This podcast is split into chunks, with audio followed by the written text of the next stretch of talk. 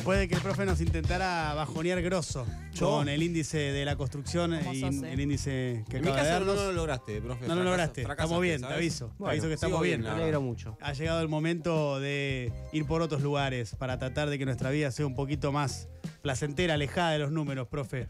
Alejada de los Hay números. otras cosas, además. Hay de otras cosas en la materiales vida. para la construcción, No, ¿sabes? no Bueno. todos números, profe, en la vida. no Maten todos al números. mensajero, sigan así. No todos números. Andaba a comprar maderas con 30 ¿Vos sabés los de aumento. esfuerzos que está haciendo Sergio? Boludo. ¿Sabés los esfuerzos? ¿Sabés? ¿Vos sabés las cosas que está haciendo? ¿Eh? Te cae de risa, está bien, cagate de risa. Está bien, Perfecto. perfecto. agosto, trae, ya estamos a mitad de septiembre, Eh, ya está, la quedó cosa de viejo loco. todo Ya está, ya está, ya fue, ya fue. Eh, vamos a hablar de algo que eh, nos interesa y que nos hace bien. Que Ah, es, esto eh, no te interesó. Está bien, listo, dale. No, esto no, la versión no, la literatura sí. Eh, por eso estamos con una amiga, escritora, eh, autora de Los chicos de Varsovia y ahora acaba de publicar su nueva novela que es Fantastic Land. Está con nosotros la escritora Ana Waxuk. Hola Anita, ¿cómo te va? Hola Diego, ¿cómo andás? Hola chicos, chicas. ¿Lo, Bienvenida. lo, eh, pronuncié bien? Eh, porque obviamente Eh, Waisuk. sí, Waisuk. sí, está- siempre está bien. Waxuk puede es dificilísimo. Es muy difícil. Es origen polaco. Valoraste el esfuerzo, ¿no? Sí, sí. ¿Lo valoró? Valoraste el esfuerzo. Valoro, valoro Claro, mucho el esfuerzo está. siempre. Sí, sí, sí, sí, porque le, la parte le puse énfasis, intenté, Claro, ¿viste? no, no, y además como si lo hubieras dicho todos los días. Como, Total, sí. como Waxuk. tipo. Antes de que vos llegues lo estuvo practicando fuera del aire. Pero la forma correcta, si, si lo pronunciáramos en, en un correcto polaco, sería Waxuk. Eh, en realidad, si lo, pro- lo pronunciáramos en un argentino sería Waisuk y en Polonia sería Weisschuk. O sea, Ah. tiene como. O sea, Weisschuk. decilo como- básicamente decirlo como quieras. Vamos a va. argentinizado. Ahí está. Em, Ana, hablemos de, de Fantastic Land. eh, es un- una novela. eh, ¿La podemos categorizar como no ficción, eh, esta sí, novela? Sí, bueno, Eh, yo, yo le junto las dos cosas. Sí. Creo que es una novela de no ficción. Ah, ok. Que es algo que una vez se lo robé a Javier Cercas, al escritor español, que, Sí, que somos habla fan. mucho de eso para Mal. novelas donde él, o sea, hay un personaje que se llama Javier Cercas, digamos, en ese, eh, o hay un narrador que se llama Javier Cercas. Entonces me gusta esa, esa mezcla porque sí, la novela parte de hechos reales, pero, pero no quiere decir que a mí me pasó todo eso, ni que, digamos, fue como un puntapié para, para poder construir una ficción que a mí me resulta porque yo vengo del periodismo, vengo de, de la, también de la, de la investigación, de la no ficción, entonces eh, no tengo tanta imaginación. Está muy bien. Eh, claro, Una vez se lo escuché eso a Fabián Casa que decía, soy, soy un escritor sin imaginación. bueno, pero está bien eso, porque eh, hay, eh, hay un componente de la realidad que para hacerlo interesante uno tiene que tener cierta virtud literaria. Sí, no, no, Porque sí, Digo, sí, es todos vivimos cosas, a todos nos atraviesan cosas de la realidad y sin embargo no lo podemos llevar a una No, novela. además lo que importa en realidad no es tu experiencia personal, porque la verdad que la vida privada de cada uno, mi vida no tiene ningún tipo de importancia para nadie, excepto que cuando lo de uno toca con cierto universal, con cosas que le pasan a otro, o que podés, a través de tu experiencia, dar una voz para que otras personas se puedan sentir identificadas. Me parece que ese es el punto de contar una historia personal. No contar, ay, lo que a mí me pasó. Claro. Porque está lleno de, ay, si yo te contara mi Claro. vida. ¿Sabes lo- el- ayer leí una nota de Natalia Moret, una escritora que me encanta, Sí. que habla de eso, cómo todo el mundo confunde escribir con, alfa- con estar alfabetizado. y todo el mundo dice, si yo te tuviera que, si yo te, yo, ¿sabes? Con mi vida te escribo un libro. No, No, no, no. escribís un libro. Es me muy ocurre- difícil escribir un se me libro. ocurren cosas poquísimo, eh, pocas cosas mucho eh, más aburridas que un libro sobre mi vida. Como- Por eso. Sería un embole tan grande. Es confundir, Un eh, desperdicio de papel, además claro. de recursos, de tiempo. No, no, es confundible eso, de estar alfabetizado con, Sí. con saber escribir. Claro, ¿no? son dos cosas con- como sea- diferentes. sí. Y a mí, bueno, a mí igual la realidad me pasó en ahí, o sea, libros maravillosos de, no- de no ficción o basados, o sea, bueno, de Truman Capote en adelante, ni Claro. hablar, ¿no? Es, es un género que a mí igual me interesa. El propio Sí. Cercas. El propio Cercas, claro. Eh, Ana, eh, el libro está atravesado por un deseo que es el deseo de la maternidad, Sí. pero también por eh, un- un- una suerte de pasos previos donde la protagonista eh, no tiene ese deseo, ¿no? Ese deseo no, no, todavía no le llegó. Sí, a mí, me, a mí me interesaba, bueno, eh, eh, esto empezó queriendo escribir sobre la maternidad, pero me di cuenta que estaba bueno ir para atrás primero porque hay un conflicto en el, en el hecho de que esta la protagonista no puede quedar embarazada, entonces ahí había un conflicto muy paradójicamente fértil para la literatura, de dónde sacar ¿no? una historia, y me pareció interesante eh, plantear el tema de cómo surge ese deseo, porque no a todo el mundo siempre quiere tener, digamos, las personas que quieren tener hijos no siempre quizás quisieron tener hijos. Claro. Y, ese, y cómo aparece ese deseo, bueno, es un- era una historia que me parecía que era interesante contar porque además el deseo nunca viene como puro, ¿no? Siempre está mezclado con el mandato, con la edad, con qué hago, con quiero, no quiero, me dicen que tengo que tener un hijo, ¿viste? Como que los deseos es difícil que sea un, sea un deseo así como sin mácula. no es rosa. No es rosa y no es... Pero no solo te digo con este, sino con cualquier tipo de deseo Obvio. humano está mezclado con un montón de, con el inconsciente, con la historia de cada uno, digamos, no es como un deseo tan puro como, tan simple como quiero ser madre o quiero ser padre. Es, es- siempre es un poco más complejo y me parecía interesante contar cómo nacía ese, ese deseo. Y además porque en la historia de la protagonista es como la primera, la primera vez en la historia de esa pareja que como que la realidad les da una piña en la cara y los baja un poco de ese estado un poco de enamoramiento a la, bueno, a la vida real, ¿no? A bueno, pasemos, ¿cómo pasamos esto juntos? Claro, Claro. totalmente. Ahora pensaba que otra de las cuestiones que también atraviesa el libro en relación a esto que vos decías de eh, lo universal eh, es lo de los tratamientos de fertilidad, ¿no? Sí. que es algo que atraviesan muchas parejas. Muchos, sí. es esa búsqueda muchísimos. porque eh, por algún motivo eh, la mujer no, ter- no- no queda embarazada, entonces están buscando Sí. distintos tratamientos. Sí, es un, primero que cada vez hay más, porque bueno, cada vez la edad, la edad de búsqueda de un hijo cada vez se atrasa más, por- porque bueno, porque la sociedad evoluciona de esa manera. Eh, después por cosas que no sabemos y que quizás, no sé, dentro de 50 años nos digan que la antena de acá a la vuelta fue la que, viste, no sabemos. Sí. Eh, y, y entonces es un tema que de verdad atraviesa, y además por el propio desarrollo tecnológico, que también me parecía interesante eso plantearlo en el libro, ¿no? El tema de que vivimos en una sociedad técnica donde el desarrollo nos lleva a hacer cosas que quizás no nos paramos a pensar si solo porque se pueden hacer hay que Hay que hacerlas. hacerlas, claro. Es una pregunta ética esa también. Claro, eso En me muchos parecía. casos, ¿no? Totalmente. Eso es lo que me parecía re interesante, porque y un poco el mecanismo de la industria de la, de la reproducción asistida es como empujarte siempre a salir con un resultado de esa clínica, o sea, con un bebé. Y, y- muchas veces no te da ningún tiempo para que vos pienses de verdad. Entonces, la protagonista se enfrenta con, bueno, hace una ovodonación, puede, no puede, o sea, como, bueno, hey, paremos un poco, pensemos. Porque si no, de, de verdad el sistema, yo sí pasé por tratamientos de fertilidad y te lleva un poco puesto el sistema. Eh, y me parece que es ¿Cómo, ¿Cómo es esa experiencia de que te lleva puesto el sistema en la vida real, en tu experiencia? y, y en mi experiencia es eso, primero que, primero que es, es un, es un, digamos, como, como, cual- como todo sistema médico hegemónico, bueno, es muy difícil pegar con una estar con una persona que de verdad le, tu caso le importe. Y es muy difícil porque vos no vas porque te quebraste un dedo. ¿viste? Necesitas un cierto acompañamiento que no es solo el que te curen, entre comillas, lo que te pasa. Eh, primero eso, es- es- hay muchísima gente, por suerte en Argentina tenemos la ley de fertilización asistida, con lo cual no es solo un privilegio de cierta clase social como en otros lados del mundo, acá uno accede a tres, tres tratamientos, es, polémico también eso, pero accede a un cierto número de tratamientos de baja y alta complejidad eh, gratuitos, pero bueno, eso implica que quizás tengas que estar meses, años atrás de eso, eh, o no sé, o que a mí me ha pasado, no sé, que un médico a la semana no, no tuviera ni idea quién era yo y tuvieran que explicarle todo de vuelta, que me operaran de endometriosis y a la semana cuando me saquen los puntos no se acordan de que me habían operado, digamos. me- y vos te sentís como encima que sentís que estás de alguna manera fallado o fallada, porque se supone que es algo muy fácil concebir, no lo es. Eh, te, te enfrentás con todas estas, estas trabas del sistema y además eso, bueno, no saben qué pasa, te mandan a hacer 50.000 estudios, son todos muy invasivos para el cuerpo, sobre todo para el cuerpo de la mujer. Eh, bueno, nada, es, es- es- un camino como durísimo, es, es difícil quedar embarazada en, una primera, un primer tratamiento de fertilidad, sea de baja o de alta complejidad. Entonces es un camino que, en realidad, que en general lleva varios años, muchas frustraciones, poco acompañamiento empático de los médicos.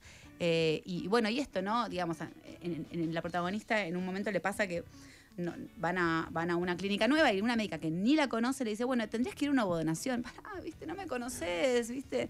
Es como mucho de golpe. Sí, sí, sí. Eh, y es un, es, un, es un tema que no está muy explorado tampoco desde la literatura. De hecho, yo no había leído nada al respecto, es- excepto hace un poquito un libro de Isabel Zapata, una mexicana que se llama In Vitro, que vino a la FED, a la, a Feria de de Editoriales Independientes. Y también como que medio que fue escrito a la par que el mío y nos sorprendíamos un poco porque, bueno, hablábamos de muchas cosas muy parecidas, pero ya el tema de la maternidad no está tan tratado y el tema del- de los tratamientos de fertilidad menos y, y realmente es un camino bastante solitario. Me, me escriben muchísimas chicas o mujeres escribiéndome como, uy, qué bueno, me sentí como muy identificada en ese camino. Y también el de la maternidad, porque la segunda parte habla ya de la, mata- de la crianza, ¿no? De la crianza, De- sí. Eh, estamos hablando con Ana Waizuk, eh, así se pronuncia el Sí, apellido. muy eh, bien, muy bien. acerca de su última novela de reciente publicación, que es Fantastic Land. Vos empezaste a escribir este libro durante la, de la pandemia. Em, ¿por, qué, ¿Por qué en ese momento? ¿Qué, te, ¿Qué se te cruzó? ¿Qué te pasó? ¿Qué te sentaste a escribir ahí? Creo que, bueno, yo tengo una hija de cinco años, en la pandemia tenía dos y pico, fue durísimo. Fue Duro. durísimo. Con, un, con un deambulador. Claro. Pero, pero en, en un punto me pareció que ya, yo ya había tomado distancia suficiente de lo que a mí me había pasado con los tratamientos de fertilidad. Eh, eh, mi hija ya dejaba de ser de a poquito ese bebé tan demandante, por lo menos a nivel físico, y, y tenía muchas necesidades de empezar a escribir sobre, sobre la maternidad. Y, mm, pero no sabía qué era lo que iba a hacer. Y cuando empecé me di cuenta que, que no era un ensayo, que tampoco, en plena pandemia tampoco era tan fácil, bueno, voy, entrevisto gente, me, me voy a buscar libros, ¿viste? era como complicado. Y, y- y ahí cuando estuve un poco trabada, empecé, eh, hablé con Juan Forn, y que él en ese momento su taller lo daba virtual, y me dijo, mira, yo ya no edito más cara a cara porque me vuelvo loco, vuelvo loco a la otra persona, pero venía al taller y lo charlábamos. Él, para tener a su hija, había pasado por tratamiento de fertilidad, le tocaba un poco el tema, y él me ayudó como a transformarlo en una novela, ¿viste? Como a, como a, como a, volver un poco más loca esa protagonista, a forzar un poco las cosas que de verdad habían pasado para poder eh, ser un vehículo para contar, eh, que la ficción fuese un vehículo para contar una historia, quizás que te llegara de una manera más potente que un ensayo. Yo no tengo hijos, pero siempre que veo amigos o gente que tiene hijos, la pregunta que me surge rápidamente es cómo hacen. Eh, porque digo... No sabemos. Claro, No sabemos. no entiendo cómo, eh, no puedo- eh, seguramente lo entenderé el día que lo tenga que atravesar, pero al día de hoy me lo explican y todo y no entiendo cómo hacen con el uso Bueno, del tiempo. es que yo creo que un No, poco. no, no lo puedo entender. Entonces- Un poco la novela sa- salió un poco de ahí, de esa. de- me parece que, no sé, confirmarán o refutarán. Sí. Pero me parece que las experiencias humanas. Creo que debe ser una de las más alejadas entre lo que uno se puede imaginar y lo que resulta siendo, ¿no? Hay un como un abismo entre lo que uno Sí. se imagina. Porque está Eh. cargado de romanticismo, ¿no? En la También, previa. también, también. Y después te das cuenta que son- tiene momentos sí. románticos y, Y el infierno. No. No, pero también me parecía interesante porque es cierto lo que decís. Eh, me interesaba plantear eso en la novela, de cómo la relación con los hijos también es una relación complicada y ambivalente. Así sean bebés.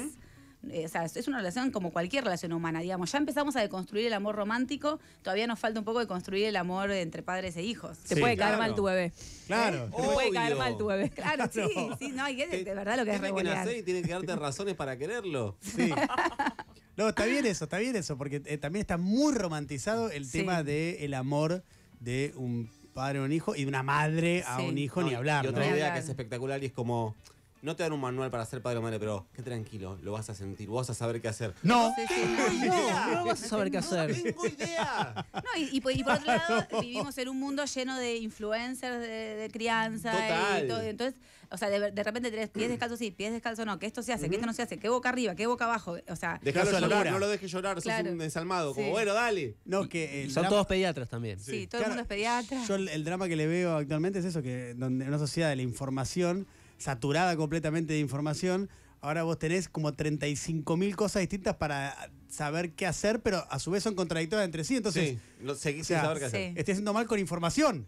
Por un lado está bueno porque de verdad hay información que de ver- digamos, de verdad lo- la niñez empieza a ocupar un lugar que hace 50 años No- no tenía. tenía, de- en términos de, de- de- de- de imponer, si uno lo ve, ¿no? Los, los chicos vienen como con viste con mucha personalidad, que Re. sabe lo que quieren, que te cuestionan las cosas, que para mí está buenísimo. O sea, que eso está bueno, pero por el lado sí, te sentís un poco perdido, porque digamos, lo que antes quedaba en, en- en un núcleo más familiar, porque uno se creaba con tíos y con abuelos y en casas gigantes, con un montón de gente, ahora estás en un departamento de dos por dos con un bebé y- de un mes y querés morir. Es, lo, que- es, lo- es la- el pensamiento El más infierno, frecuente. el infierno ya no te parece una tan mala idea. No, No, claro, claro. Pero hay algo que está, eh, que, que está también como muy fuera del radar y que es difícil decirlo, pero el tiempo deja de ser tuyo. Vos ya no sos dueño de tu tiempo. Claro. Tu tiempo lo repartís entre tus hijos y tu trabajo. Claro. Y por ahí tenés algún minuto libre para leer antes de dormir o ver un- un- una serie, una sitcom, porque tiene que ser cortita. Ya está, no hay más. Sí. es Claro. eso, no te queda más tiempo. Sí, sí, sí. Pero, sí. eh, eh, y es Si no leíste Martín Fierro, ya cagaste, no lo vas no, a no, el, Martín Fierro no, nada. Este, digo, pero, pero más allá de eso, eh, ta- también es complejo eso, y sobre todo ahora, donde ese tiempo que es escaso también está sobre. eh, interpelado, sobre interpelado por el laburo que es 24 horas, Sí. eh, las tecnologías que es 24 horas, el teléfono que es 24 horas y los pibes que es 24 horas. Sí, sí, es, es cierto. Por eso, bueno, pero igual me pareció una experiencia tan increíble, porque bueno, también está eh, todo el, todo lo, lo, maravilloso de ver como ser espectador de la vida, un bebé va cambiando de mes Ah, a no, mes, sí, es una cosa. Absolutamente. eh, y, y entonces me parecía interesante para la ficción poder eh, meterme en esos dos mundos y también, bueno, hablar, ¿no? De- sobre, vos decías sobre todo las madres, las culpas que se cargan las madres, las cargas mentales que todavía tienen las madres, el tema de los cuidados que recién se está empezando a hablar. Claro, bueno, vos hablas Viste. mucho de una red de contención que es eh, súper Sí. necesaria. O Re. sea, Sí. si no es muy difícil. Sí. Sí, sí, es muy, es muy difícil, digamos. Y esto, ¿no? Y uno también cuando tiene hijos empieza a ver esto de que, bueno, es un tema particular, pero necesita una red también social, o sea, que los chicos sean bienvenidos en lugares, eh, que puedas tener facilidades en tu trabajo, con tus licencias, con que, que se pueda eh, armar una, una, si tenés una pareja, un, un- un cierto acuerdo en, cómo criar y en cuánto tiempo, porque si no eh, te come mucho la cabeza. Y me parecía que eso para la ficción, todos esos conflictos que aparecen día a día en, en- la previa, de- en, la previa, por eso ese Fantasticland es medio como una utopía, ¿no? Como cuando uno romantiza su pasado y deja, digamos, nunca fue tan bueno como lo recordás, ni va a ser tan bueno como uno imagina. Siempre, o esos, esos momentos se escapan bastante. Eh, eh, me parecía que eso era como muy, muy fértil para, para, hablar de, una ficción, todo eso. Estamos hablando con Ana Waisuk, que es la autora, es escritora de este libro, esta novela de no ficción llamada Fantastic. Vera, ¿querés hacer alguna eh, pregunta? Eh, este, ¿Esta novela puede interpretar a personas que hayan decidido no, no maternar? Yo creo, creo que sí, yo creo que sí. De hecho, una de las primeras, eh, se la di a leer a, a- yo tengo 48 años, se la di a leer a chicas de 30 eh, que no tenían hijos porque también me parecía si, si era interesante. Y, me, y, y bueno, fue, Tamara Tenenbaum fue una de las que me, que me hizo Oh. el blur de tapa y, y que le había interesado porque, por eso, porque es una pregunta que por más que deseas que no, te la van a cuestionar igual. Claro. Entonces, eh, digamos, el la protagonista como tampoco tiene ese deseo de maternar primero, me parece que está bueno como para, para, para pensar. Me parece que te puede interpelar igual por eso, porque a los hombres no, porque virtualmente podrían ser padres hasta cuando quieran, Claro. pero nosotros tenemos una edad biológica, entonces si vos no te haces la pregunta, te la van a hacer y todavía, no te digo que está mal visto, pero te miran un poquito raro, Como- ¿o no? Claro, no. ¿Qué pasó? ¿Qué pasó? Todavía no tenés Claro. ganas. Claro, viste, vos decís, No. Dios mío, es Bueno, como... Te va a picar Bueno, el pero que, es que bichito. son, viste, son matrices pre- literalmente prehistóricas. O sea, Claro. desde, desde que se descubrió en las sociedades cazadoras recolectoras que las mujeres tenían cierto poder de reproducción, es como una, ide- es una idea como muy machacante de muchos siglos. Por eso digo que los deseos nunca son puros, siempre están como eh, enredados con los mandatos o con lo que se espera, sobre todo a las mujeres que, Sí. que hagamos o no hagamos. Te voy a interpelar, eh, Verita. Ay, lo quiero leer. Después me contás. Eh, es Ana Waisuk, el libro se llama Fantasticland eh, y bueno, por supuesto lo recomendamos y esperemos que les guste y que los interpele como lo va a interpelar a Vera. Yeah. Por supuesto que Sí. sí. Bueno, muchas gracias. Eh, Anita, gracias. Gracias. por haber Gracias, venido. Un placer hablar con vos como siempre. Eh, Igualmente. otro libro muy recomendable que tiene mm, Anita es eh, Los chicos de Varsovia. Mm. Eh, así que también pueden recurrir a él. Vaya primero por este. Claro, este habla de la Es importante, descendencia, el, este es de, importante. el otro de los ancestros. Claro. Como, son dos, dos puntas de, lo- de, de una misma historia familiar, quizás. Ahí está, mira. No, no lo podría haber dicho mejor. ¿Sí? Ahí está, no lo podría haber dicho mejor. Gracias, Diego. Eh, por favor, un placer. Eh, Ana Waisuk con nosotros acerca de Fantastic Land. Tenemos que entregar a los ganadores y ya nos tenemos que despedir. Quédate con nosotros, Anita, ya que estamos. Son dos ¿Eh? minutos. Son dos minutos. no Real. Me quedo, me Tiene quedo. que ir rápido a cuidar. ¿viste? No, no, no, no. Está, Claro. está- Mirá, se me termina el acuerdo con el no, no, fue- está con la niñera. Ah, perfecto, excelente. Eh,